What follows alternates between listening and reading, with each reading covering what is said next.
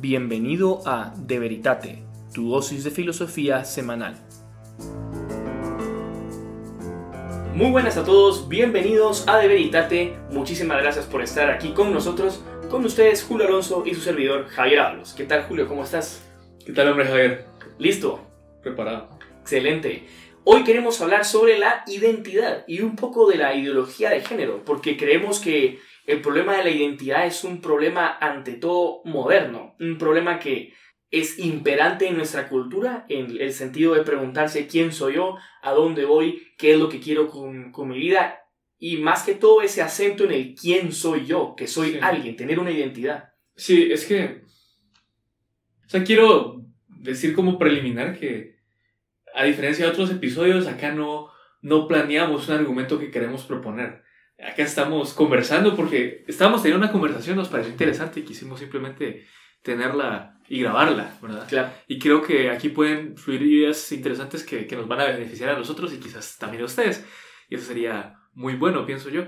Entonces, lo que me decía Javier, o sea, hemos estado pensando mucho sobre el tema de la identidad eh, en estos últimos días y lo hemos estado discutiendo. Y lo que me decía Javier ahora que, que llegué aquí, me decía que él pensaba que eh, no solo es la cuestión de a qué especie pertenezco, porque obviamente parte de, de, la pregunta ¿quién soy yo? es, bueno, o sea, o soy una planta, o soy un perro, o, soy, un, yo qué sé, una piedra, o, soy un ser humano. O sea, eh, si soy uno de ese, eh, dependiendo de qué soy dentro de ese tipo de, de entes, pues eso va a corresponder bastante a quién soy yo. Claro. O sea, creo que sería absurdo negar que, que eso determina o que eso influencia. Pero Javier también me decía que él piensa que, que a qué oriento yo mi vida, cuál es mi fin. Eh, particularmente el ser humano que es un ser libre, pues qué determina como su fin último va a influir mucho en lo que él eh, se entiende por sí mismo, en, lo que él pone su identidad. O sea, digamos que eh, comparemos a, a, una feminista radical así que, que va en protesta, en protesta, en protesta, y comparémosla con una monja de clausura. O sea, estas dos personas son súper distintas, son, pertenecen a la misma especie, los dos son seres humanos. Pero que, los dos no, son mujeres distintas. Ajá, pero, pero cuando les preguntas a cada una, bueno, ¿tú cómo te entiendes a ti misma? O sea, ¿qué, qué es lo que te hace ser tú? Pues cada una me da una respuesta muy distinta. Yo creo que ahí vos le das al clavo, Javier. O sea, al final, esas diferencias no van a ser, en mi opinión, sino derivaciones de, de, lo que ellas han identificado como su fin último. O sea, la monja de clausura identificó que, que Dios es su fin último y que es enteramente digno de ser contemplado y es enteramente digno de que ella dé su vida en servicio de esa contemplación. Mientras que la feminista eh, de protesta, protesta, pues ella identificó que, que, el fin de su vida es la justicia y ella identificó una serie de injusticias y, y ella pues propone su vida para luchar en contra de esas injusticias y cree que la manera más correcta de hacerlo es a través de protesta y protesta y, demás, ¿no? Entonces, eh, vemos que, que cada una ha identificado un cierto fin último y está orientando su vida a ese fin último.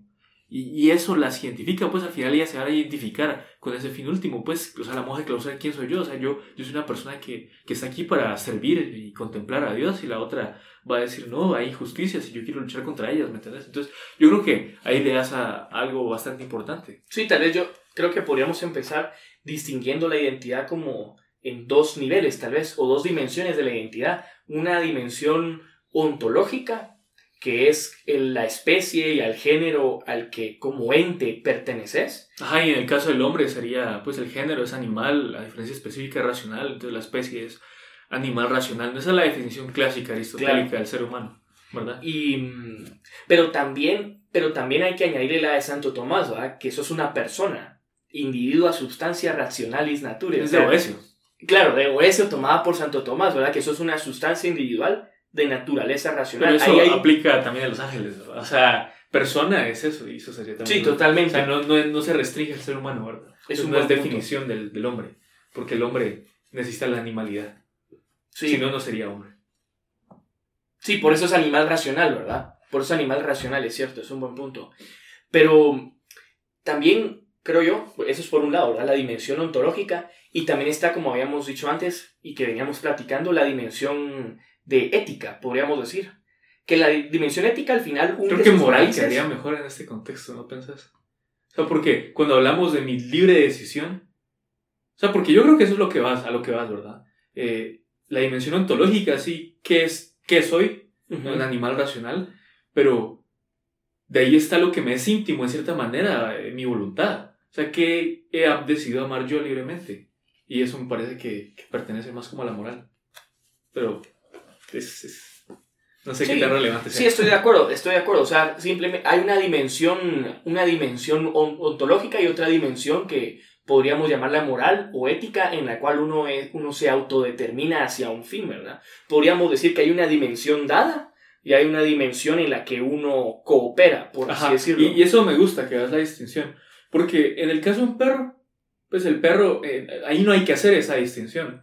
Solo está la, la, cuestión ontológica. Porque el perro, pues es un tipo animal, un animal canino, y, y su fin, pues, o sea, parece que es una serie de efectos, ¿no? El, el, el, el subsistir y el reproducirse, ¿no? O sea, no sé qué, en qué otra, pues, o sea, el perro alcanzará su plenitud, pues, además ejercitándose, alimentándose bien. Podríamos eh, decir que es una teleología cerrada. En el sentido que. A lo que quiero llegar es que el perro, o sea, tú, digamos que un perro se come tu alfombra, tú no le vas a decir, eres un perro moralmente malo. Eso sería ridículo, pues el perro simplemente está siguiendo sus instintos. Y precisamente porque es ese tipo de animal que no puede razonar moralmente, pues no, es dueño de sus actos, entonces no, lo, no puedes imputarle culpa, ¿verdad? Yo creo que cualquier defensor de los derechos de los animales va a aceptar que sería ridículo decir, eres un perro moralmente malo. Pero yo, yo pienso que ahí vamos a estar de acuerdo, ¿no?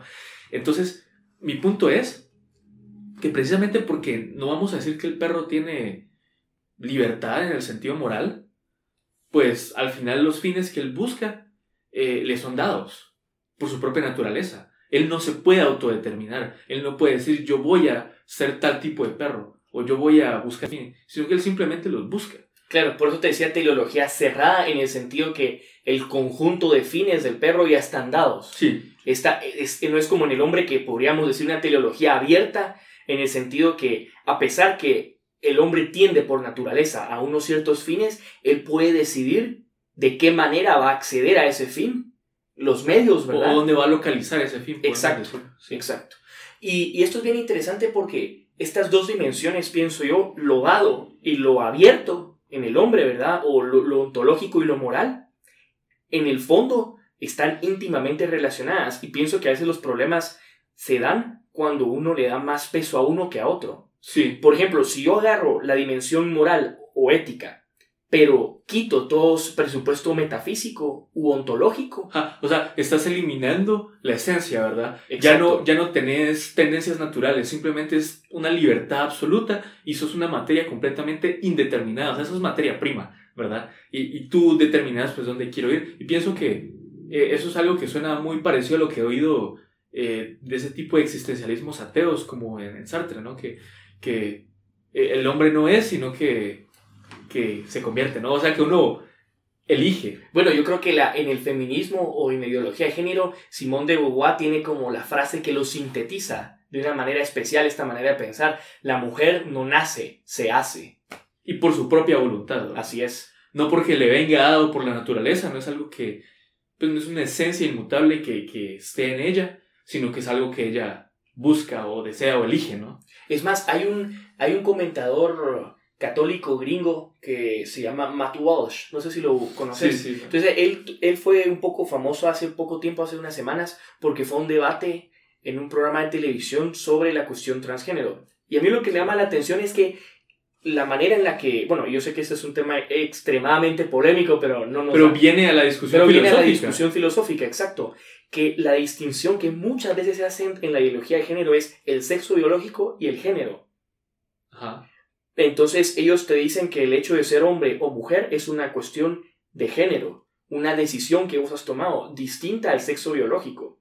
Entonces esa ruptura es como una especie de, de, dupla que ha sido cercenada por el medio. Me suena e, eso dividir entre el sexo biológico y el género a dividir entre el presupuesto metafísico, la dimensión metafísica de la identidad, de la dimensión ética o moral. Entonces ahí me gustaría entrar ahí, ¿sabes? Porque, o sea, partamos desde una visión como filosófica clásica, ¿no? Como algo que encontraríamos en Platón o en Aristóteles o en los medievales. Y esa dimensión moral está fundamental en la naturaleza. Y es un punto que hace muy bien Edward Fraser en su libro sobre el problema, sobre el problema del mal. O sea, para nosotros el área moral no es algo separado del área natural de lo que nos viene dado, sino que es una especie de subconjunto. O sea, ¿por qué somos libres? ¿Por qué somos libres? Porque tenemos el tipo de naturaleza que es libre. Como el perro tiene el tipo de naturaleza, pues que no es que no puede deliberar moralmente sobre las cosas. O sea, el punto de Warfacer, perdón, es que si está el conjunto de lo natural, la libertad del hombre es un subconjunto de ese conjunto de lo natural.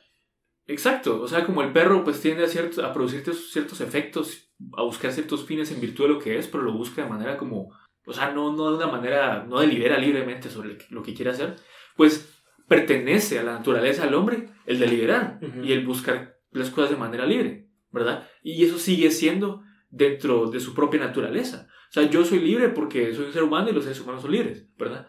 Entonces, o sea, me parece que lo que vos estabas señalando de esta perspectiva más moderna es que divorcia completamente el lado natural de el lado de la libertad. O sea, están completamente separados, son cosas completamente distintas. Entonces, pues, por eso es que podemos partir el sexo del género y, no tienen nada que ver. Y, ¿sabes de dónde creo que puede venir eso? A ver si me vos si estás de acuerdo. Eh, pero pues, o sea, Descartes famosamente reconoce, eh, él dice que, que, es una, una res cogitans. Totalmente. soy una cosa pensante. Y ahí está la res extensa. Entonces ahí viene su visión dualista de, del ser humano, ¿verdad? Está el cuerpo y está el alma. Y, y yo soy realmente el alma, ¿verdad?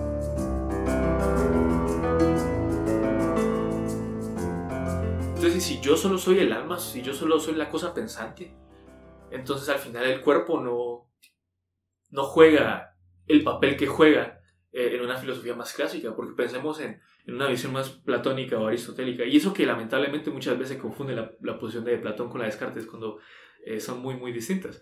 En una visión más clásica, pues el ser humano es corpóreo, por naturaleza. O sea, no es como que seamos una cosa pensante y ya, ¿no? O sea, somos animales racionales, somos una, como dice un filósofo estadounidense que se llama Jim Madden, lo pone de, de manera bastante gráfica y tanto divertida, en mi opinión, somos un saco de carne pensante. o sea, no es que solo seamos una cosa pensante, atrapada dentro de un saco de carne que no somos nosotros. Nosotros somos el saco de carne que es pensante. Es esencial a nosotros. Como lo decía don Santiago en el episodio que grabamos hace unos días, eh, el estado del alma separado del cuerpo es contra natura porque somos, pues somos sacos de carne. Sí, soy mi cuerpo en parte, pues. No totalmente, pero sí soy mi cuerpo. Y yo creo que ahora, cuando mencionabas a Descartes, la res extensa y la res cogitans, me parece que es bien interesante ver cómo después en la filosofía moderna y contemporánea vas a tener que filósofos que o se decantan por la res cogitans o se decantan por la res extensa. Entonces vas a tener algunos que van a querer un materialismo absoluto, porque te dicen que todo es res, res extensa. Ahí podría citar a, eh, citar a los empiristas, por ejemplo, y tal vez uno, un exponente también es Marx. El materialismo, ¿no? Materialismo absoluto. O puedes irte a los idealistas, que es los que se decantan por la res cogitans. Y decir que vos solamente sos eh, caer en un idealismo al estilo de Schelling o de Hegel, ¿verdad? Que, que todo se queda en el, en el campo del mundo ideal, del espíritu, ¿verdad? Y que toda la materia es manifestación del espíritu. Sí. Entonces, eso es bien interesante porque este divorcio quiera que no, es lo que ha originado la ideología de género. Sí, completamente de acuerdo. Y, la cuestión de la identidad como se plantea hoy en día, porque tenemos que volver a la cuestión de la identidad. Totalmente. Entonces, eh, nosotros lo que propondríamos eh, como, como partidarios, como seguidores de la filosofía clásica perenne, pues el cuerpo y el alma forman una unidad. O sea, no es solo el cuerpo, no es solo el alma. Eh, es la unidad que componen ambos principios. Y ese es el ser humano. Ambas cosas. Claro, y a mí me gusta cuando decís que son ambas cosas porque hay una comunicación. O pues no ambas cosas, ambos principios, ¿verdad? Sí, porque no son cosas. Es cierto, es, cierto. Una cosa. Es cierto, porque si sos cosa estás hablando de ente. Porque cosa es simplemente otra manera de llamar al ente. Sí. Pero Cuando llamas al ente refiriéndote a su esencia. Eso es muy importante. Sí, son dos principios que son dos principios que se comunican y están íntimamente relacionados entre sí. Exacto, o sea, la forma, que sería el alma, eh, le conforma a la materia de una cierta manera, la determina a hacer una cierta cosa. O sea, yo no soy un saco de carne cualquiera, o sea, yo soy un saco de carne que está conformado de una manera que es un ser humano. Y es, ahí está la forma, que la conforma, la forma informa al saco de carne para que sea eh, un ser humano. ¿Y, y por qué? Eh, y el saco de carne o la materia lo que hace es que pues me determina estar aquí y ahora en este lugar. O sea, limita la forma en cierta manera. Entonces la forma hace algo en la materia y la materia hace algo en la forma. O sea, ambos tienen una cierta influencia en, el otro. Y hasta cierto, y a pesar de eso, a pesar de que somos seres del mundo o del reino natural, nos damos cuenta que también lo trascendemos y estamos llamados a trascenderlo. En parte, un poco la condición natural del hombre y pienso que también, vamos a ver, ese llamado a la trascendencia pienso que origina cuando se deforma un poco la visión de la ideología de género de separar el género del sexo. El hecho de decir que separar, porque hasta cierto punto la separación entre género y sexo es separar todo lo que es constructo social, por un lado, que se dice, ¿verdad? El rol de mujer, el rol de papá, el rol de mamá, que se mira solamente como una construcción social, fruto o producto de las decisiones individuales de las personas. Y por otro lado, totalmente distinto el sexo. Y yo pienso que en parte es cierto, en parte es cierto que hay roles que son asignados culturalmente, pero también esa asignación cultural muchas veces tiene sus raíces en un fundamento biológico, así como la libertad también tiene un fundamento en la naturaleza del hombre. Y yo creo que eso es importante de distinguir, distinguir que es cierto que hay cosas que en el caso de la feminidad y la masculinidad pueden ser asignadas socialmente, pero hay otras que son un fundamento biológico y por tanto un fundamento en última instancia metafísico, ¿verdad? Que no podés separar. Sí. Eh, me, me, gustaría seguir planteando la discusión más, más bien en la cuestión de la identidad moderna, porque, o sea, antes de entrar a cuestiones de la ideología de género, preferiría, preferiría haber leído más a los autores que la proponen y simplemente no, no lo he estudiado como para poder comentarlo, ¿me entiendes? Pero creo claro, que... Sí pero lo, lo, de la identidad sigue siendo algo que, que, sí quiero comentar. Entonces, algo a donde me gustaría llevar la discusión, Javier, eh, y, y, un punto que he estado tratando de hacer, es que este divorciar el fundamento ontológico, o sea, que soy un ser humano, de el aspecto moral, de quién decido ser yo, o en cierta manera qué fin decido buscar, pues es un grave error porque el fin o, o la serie de fines que están a mi disposición para elegir son en cierta manera determinados o dados por la naturaleza. ¿Cómo así? O sea, un árbol, hmm. pues, busca el sol porque es un árbol. Pues ya dijimos que no tiene la libertad. Eh, igual el perro, pues buscará lo que busca porque es un perro, pues no, no, no libera. El hombre sí puede liberar, pero ¿por qué puede liberar? Porque le es dado por la naturaleza, le es dado porque es un hombre que puede liberar. O sea, ya su propia libertad de cierta manera está condicionada por, por el tipo de cosa que es. Bueno, es que si no, no podrías hablar de qué es la libertad. O sea, cuando vos decís que la libertad, eh, cuando vos hablas de libertad, quiera, quiera que no te plantees que la libertad es algo. Porque si no, caerías en el absurdo de violar el principio de no contradicción, diciendo que la libertad es, es y no es al mismo tiempo y en el mismo sentido. Tiene que ser algo determinado la libertad. Y ahí me parece que, que la concepción moderna de la libertad cae, o, o pues, no, o sea, estoy hablando de la concepción como de la libertad como se, se, suele entender en círculos populares, ¿verdad? O sea, no estoy señalando a ningún filósofo concreto que, que la proponga, pero sí me consta y sí he visto que, que, se entiende la libertad como, como una libertad así absoluta, tan absoluta que...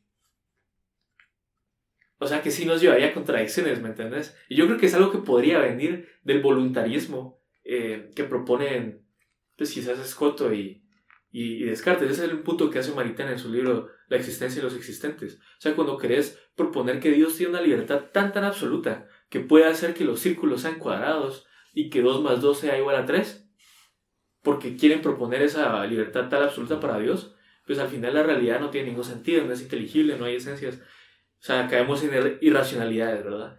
Entonces me parece, y es otro punto que hace Maritain, es que, que en la modernidad que Dios está muerto, entre comillas, pues ponemos ese voluntarismo en el hombre.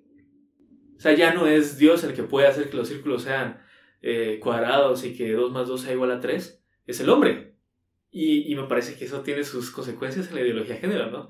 Yo soy mujer, ¿verdad? O yo soy una niña de 3 años, ¿me entendés? O sea, es, eso es lo que te extremadamente es- voluntarista. Lo que vos estás diciendo es que antes en el voluntarismo Era teológico. era teológico, claro, porque se eliminan las esencias, se eliminaron las esencias para salvaguardar precisamente la libertad divina, porque se miraba la existencia de las esencias como algo que limitaba o determinaba la libertad de Dios. Pero ahora que se ha eliminado a Dios del, del panorama, ese voluntarismo tiene que recaer en alguien, y naturalmente ha recaído en el hombre. Exacto. Eh, ahí estoy siguiendo a Maritain en su libro. Y me parece pues, que su argumento es bastante... O sea, lo, lo puedo ver sus consecuencias en el mundo moderno. Entonces yo pienso que todo este problema parte de una errada concepción de lo que es la libertad. Y ahora me gustaría centrarme, pues en vez de entrar en lo que es la libertad divina, entremos en lo que es la libertad humana. O sea, que esperar que la libertad humana sea una libertad absoluta y sin restricciones, pues yo creo que simplemente asume su conclusión en contra del que propone la libertad. ¿Cómo así? O sea, yo tengo un amigo que es determinista. O sea, él cree que, que el ser humano no tiene libertad. Y cuando me dice, mira, eh, si el ser humano tuviera libertad, entonces tales cosas serían, esas cosas no son, por tanto no tiene libertad.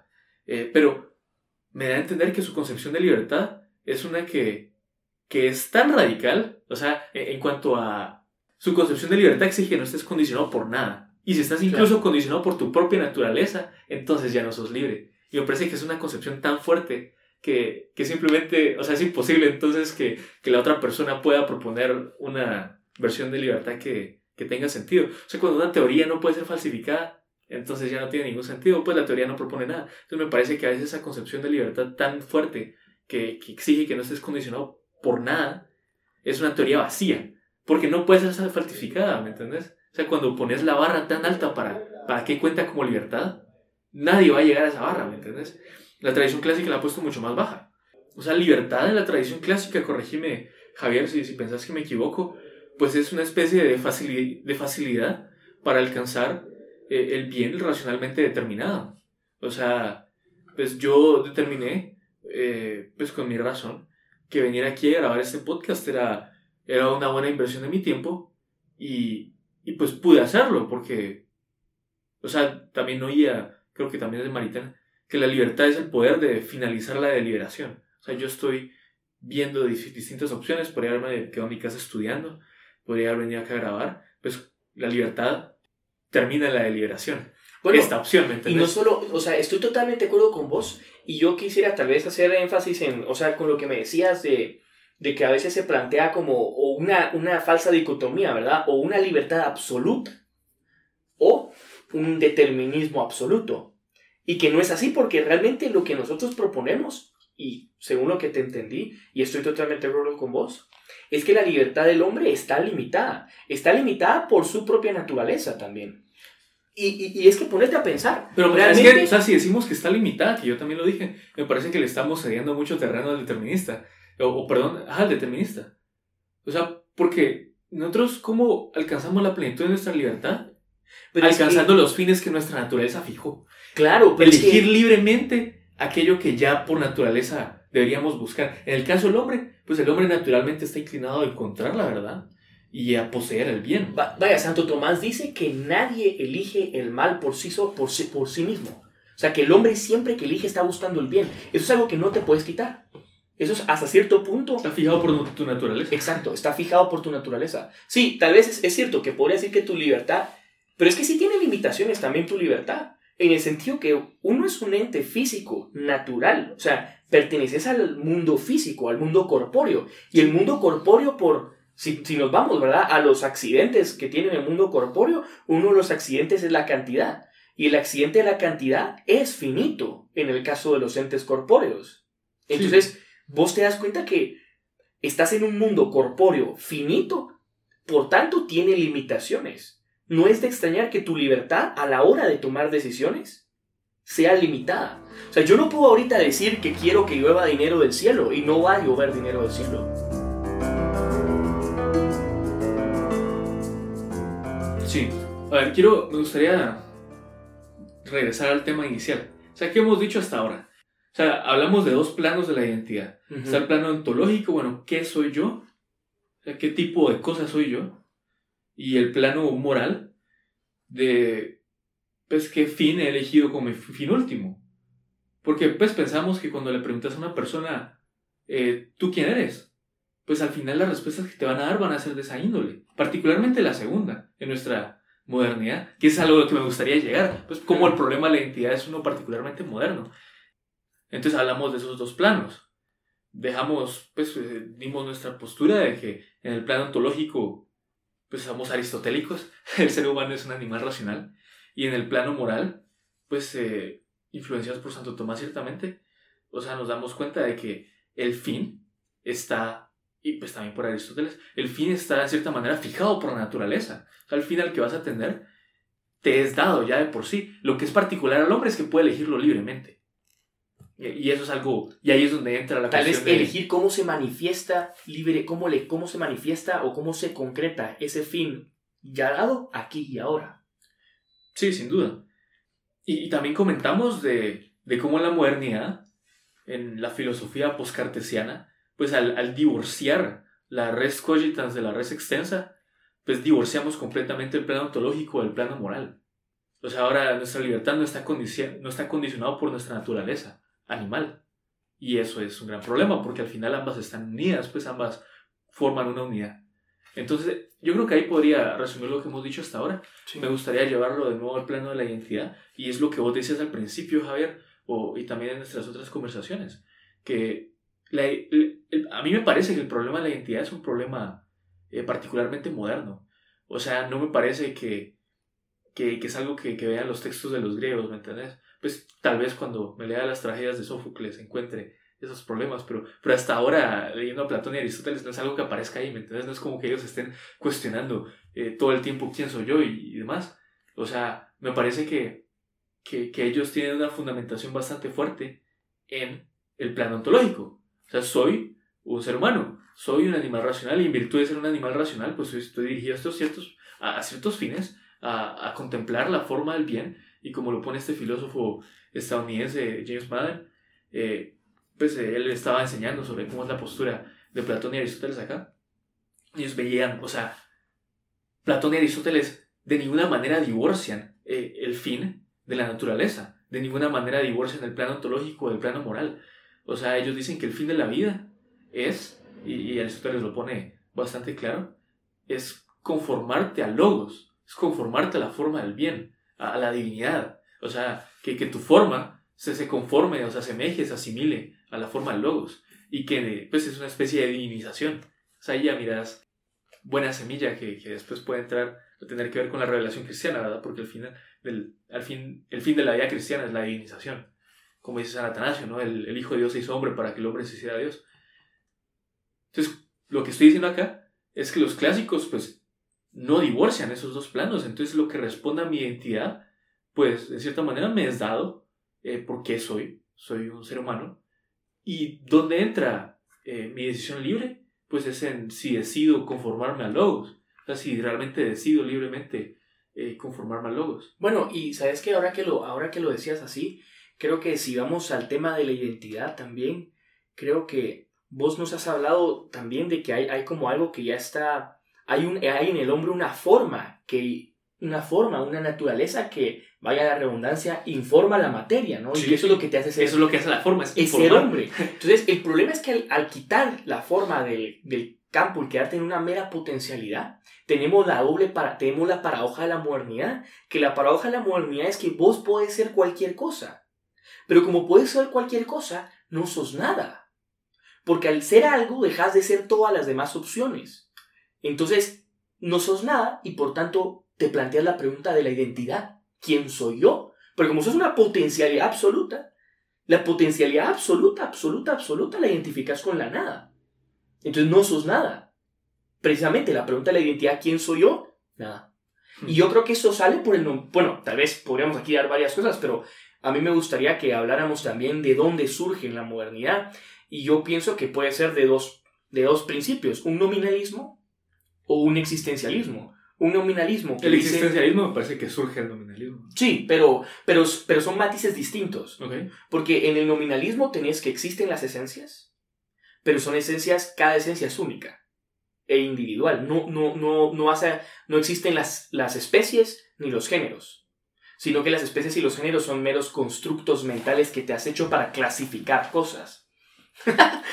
entonces, entonces, pienso yo que en el hombre, cuando se aplicamos un nominalismo al hombre, y con esto no niego que cada ser humano sea, sea tenga su, su unicidad, su irrepetibilidad. Pero déjame eh, interpretar ahí.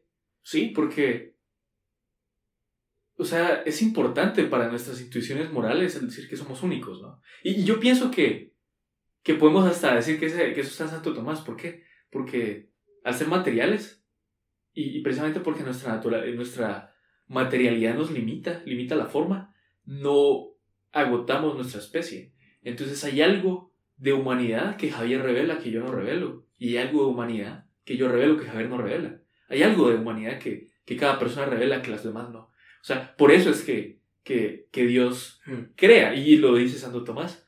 Eh, o sea, Dios quiere manifestar su bondad, pero es posible que Dios cree a Dios, ¿me entendés? Porque Dios es increado por definición. Entonces Dios no puede manifestar su bondad como creando a otro Dios. Eso no tendría ningún sentido. Sería una contradicción, pues porque Dios es increado, entonces no tendría ningún sentido. Entonces, ¿cómo hace Dios? Pues Dios crea una especie de gradación. O sea, crea, eh, pues, crea piedras crea plantas, crea animales, crea hombres, crea ángeles. Hay una especie de gradación y, cada ente creado manifiesta la perfección del creador. Entonces, pensemos en, lo siguiente. Pensemos en la luz blanca.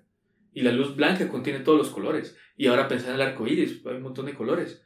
Pero quiera que no, no agota un cuadro, no, los colores de un cuadro no agotan toda la luz blanca. Exacto. Entonces, el, el cuadro es una manifestación, podríamos decir, de la luz blanca. Porque la luz blanca pues pensemos que no puede ser reproducida. Obviamente las analogías tienen sus límites. Eh, entonces, ¿cómo mejor podríamos representar la luz blanca o manifestarla? Pues con un cuadro, con muchos colores. Eh, algo así es la, creación. Es un punto que hace Santo Tomás en, en su obra. Entonces, si queremos retener que cada ser humano tiene esa, esa esa identidad única, tal vez, esa irrepetibilidad, que a mí me gusta mucho cómo lo decís, que, que como no agotamos nuestra especie, hay algo de humanidad que yo tengo que no tienen los demás. Y también pienso yo que esa unicidad se da en el campo de la libertad. Yo también quería llegar Porque solo yo puedo determinar el bien supremo para mí en este contexto aquí y ahora, para mí. Entonces tiene mucho que ver. Pero si nos vamos al campo de lo metafísico, sí pertenecemos a una especie, a un género, al ser humano. Y, y eso no entra en contradicción con nuestra unidad, con nuestra unicidad e irrepetibilidad. Es más, la identidad en el hombre también podemos decir que tiene dos dimensiones en el sentido de que la identidad es un pertenecer y a la vez distinguirme. Como, como así. O sea, precisamente el campo metafísico lo que nos dice es que pertenecemos hay una ontología, hay una esencia que nosotros tenemos. Y eso nos permite que en cuanto a mi identidad, yo me pueda identificar con los demás y pueda decir, tú eres un par como yo, tú eres alguien como yo, no estoy solo en el universo. Algo que si nos vamos a un nominalismo, tenemos que llegar a caer en esa soledad. Que como no hay nadie como yo, radicalmente nadie como yo, que ni siquiera sea de la misma especie o género, soy estoy solitario, condenado a la soledad. ¿Y de qué sirve tener una identidad, una identidad individual si nadie te la puede reconocer? Nadie te puede reconocer como perteneciente a esta comunidad, por así decirlo, de entes. Pero a la vez, hay, y eso es lo que miramos en el ser humano, que si negamos el nominalismo y aceptamos un realismo clásico, nos vamos a dar cuenta que pertenecemos a una especie, pertenecemos a una comunidad, pero a la vez con nuestra libertad y con algunas manifestaciones de nuestra esencia que solo nosotros mostramos, nos distinguimos de los demás y tenemos como esa identidad individuada, por así decirlo, ¿verdad? Y yo creo que eso es muy importante. Y el otro punto es el existencialismo, que el existencialismo dice ya no hay esencias individuales, sino materia prima, solo hay materia prima indeterminada. Exacto es un, un blog de materia prima indeterminada. que es un poco absurdo, porque si te vas a potencialidad total y absolutamente indeterminada, estarías violentando el principio de no contradicción. Porque ¿qué es el principio de no contradicción sino una determinación? Porque estás diciendo que algo es de esta manera y que no puede ser al mismo tiempo y en, y en el mismo sentido de otra. O sea, el principio de no contradicción asume en la realidad un grado de determinación y por tanto plantearte que sos absolutamente indeterminado es violentar el principio de no contradicción. Ajá, eso es interesante porque es como si Aristóteles, o sea, esto es en la metafísica, cuando Aristóteles está hablando de qué es esa filosofía primera, cuando creo que en el capítulo 3 o 4 de, ese libro propone el principio de no contradicción. Y va a lo que vos decís, que la realidad en cierta manera es determinada. O sea, ser ente es ser un tipo de ente. Entonces, y eso él lo saca al principio de no contradicción. O sea, para Aristóteles, el realismo de, de, que existen esencias determinadas está íntimamente unido al principio de no contradicción. Es como un, un, es como un combo. O sea, los dos vienen juntos, ¿me entiendes? Sí, a mí de hecho me gustaría, siempre que, que hablo de la esencia, me encanta cabal deducirlo a partir del principio no contradicción. Eso es lo que hace el maestro, el filósofo en la metafísica, ¿no? Sí. Pero bueno, eh, yo creo que deberíamos ir terminando, ¿sabes? Porque llevamos ya un rato. Y, y me gustaría concluir, eh, pues resumiendo de nuevo, ¿no? O sea, nuestra cuestión es la identidad. Y la identidad nos parece un problema moderno. ¿Y por qué es un problema moderno? ¿Por qué es un problema que no vemos a los clásicos haciéndose?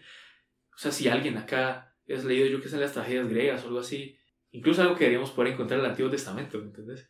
Y, y, ahí encuentra el problema de la identidad como se plantea hoy en día. Eh, por favor, háganoslo llegar. Porque sinceramente, o sea... Sería muy interesante. Ajá, sería muy interesante. Pero hasta donde sé, o sea, no es algo que, que aparezca en la antigüedad como aparece en la modernidad. Entonces nosotros lo intentamos ubicar. Y lo ubicamos, pues, en, en un cierto divorcio del el plano... O sea, obviamente lo podríamos rastrear más atrás, pero o sea, encontramos en Descartes esa división entre la res extensa y la res coelitans, y por tanto esa concepción de la libertad como que no está condicionada por nuestra animalidad ni por nuestra materialidad. Claro.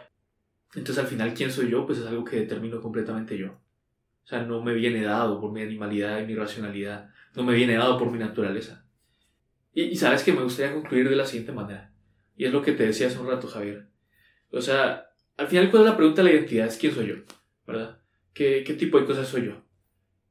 ¿Y qué son las cuatro causas para Aristóteles? Pues son las cuatro explicaciones fundamentales e irreducibles de una cosa. Eh, la causa formal, ¿qué tipo de cosas soy yo? Bueno, soy un animal racional. La causa material, o sea, soy un cuerpo. Soy un cuerpo, soy, soy material. Por eh, tanto, limitado y finito, ¿verdad? La causa eficiente, ¿de dónde vengo? Y a esa no entramos. Yo creo que es importante para la identidad. O sea, Pensemos en un cuadro. ¿Importa para el cuadro quién lo hizo? O sea, si lo hizo eh, Monet o lo hizo un man random, importa para el cuadro quién lo hizo, ¿me entendés? Es parte de la identidad del cuadro. Entonces, aunque no tocamos ese tema, pues pienso que el tema de la causa eficiente, o sea, quién los hizo, que si te de dónde venimos, en la antigüedad está muy presente. En la antigüedad la causa eficiente está muy presente al hablar que sos hijo de tus padres. Y eso es en el, y lo podemos ver en el Antiguo Testamento. ¿Cómo se llama a los personajes de la Biblia? Hijo de no sé quién. Hijo de no sé quién. Y también, y no, y no solo es algo del Antiguo Testamento, es algo de las culturas antiguas. Wow, ahí entraste a otro tema, ¿sabes? Y, y, yo pienso que mejor no nos vamos por esta, porque hablaríamos otra media hora. Pero tenés un excelente punto. O sea, el valor de la tradición. Sí. Que va en ese aspecto de la causalidad eficiente. O sea, ¿de dónde vengo? Es más, eh, quizás va incluso también con el aspecto formal. Porque de dónde vengo, en qué lugar vivo, qué religión me enseñaron mis padres, qué idiomas me enseñaron mis padres, eso me informa, en cierta manera. Y es un aspecto extremadamente importante y en nuestra modernidad está bastante rechazado y olvidado. O sea, no, no recibimos tradición como se recibía antes. Es más, esa podría ser una secuela del episodio. Pero déjame terminar. Entonces, causalidad formal, causalidad material, causalidad eficiente, ¿de dónde vengo? Y, y últimamente venimos de Dios, ¿verdad? Y causalidad final, ¿a dónde voy? Y la respuesta otra vez... Eh, tomista o, más ampliamente cristiana es voy a Dios. Entonces al final es lo que conforma mi, mi identidad o quién soy yo. O sea, soy, soy, soy, un, o sea, soy un cuerpo, pero también soy espíritu. O sea, bueno, soy las dos cosas. Soy un animal racional. Vengo de Dios y voy a Dios. Y, y, y, decido libremente ir a Dios. O sea, yo podría decidir no ir a Dios. Y decido con qué medios, en mis circunstancias, en mi materialidad, en el lugar en el que estoy, en los, los nueve accidentes, ¿verdad? Que, que, tienen todas las sustancias, ¿verdad? Eh, ¿Cómo voy a ir a Dios? ¿O cómo se manifiesta o cómo se concreta ese ir a Dios en mi realidad? Pues eh, corregiría diciendo que, pues al final, la respuesta a la gracia es bien receptiva. Entonces, más bien que determino cómo voy a ir es, determino si, si decido libremente aceptar el camino que se me ha propuesto. ¿no? Sí, es un buen punto. Eh, pero yo creo que podemos terminar. ¿Te gustaría cerrar con algo? No, yo creo que tal vez me parece muy interesante todo lo que hemos dialogado y creo que sí, al final tal vez no, no quedarnos en una división. Eh, sí, creo que la división de cuatro partes, por así, las cuatro dimensiones de la identidad es está re bien porque estamos siguiendo al filósofo, ¿verdad? sí, difícil equivocarse ahí. Claro. Bueno, entonces con eso, con eso terminamos. Espero que te haya gustado el episodio. Y al final, tú que nos estás oyendo, si piensas que hay algo que nos faltó, algo que se podía agregar, escríbenos en Instagram. De verdad que agradecemos mucho las preguntas, las inquietudes, las sugerencias. Y de verdad tratamos de poder responderles, ¿verdad? Y dialogar. Porque al final de esto se trata de ir avanzando juntos en el conocimiento de la verdad y en la contemplación del sumo bien y la suma verdad.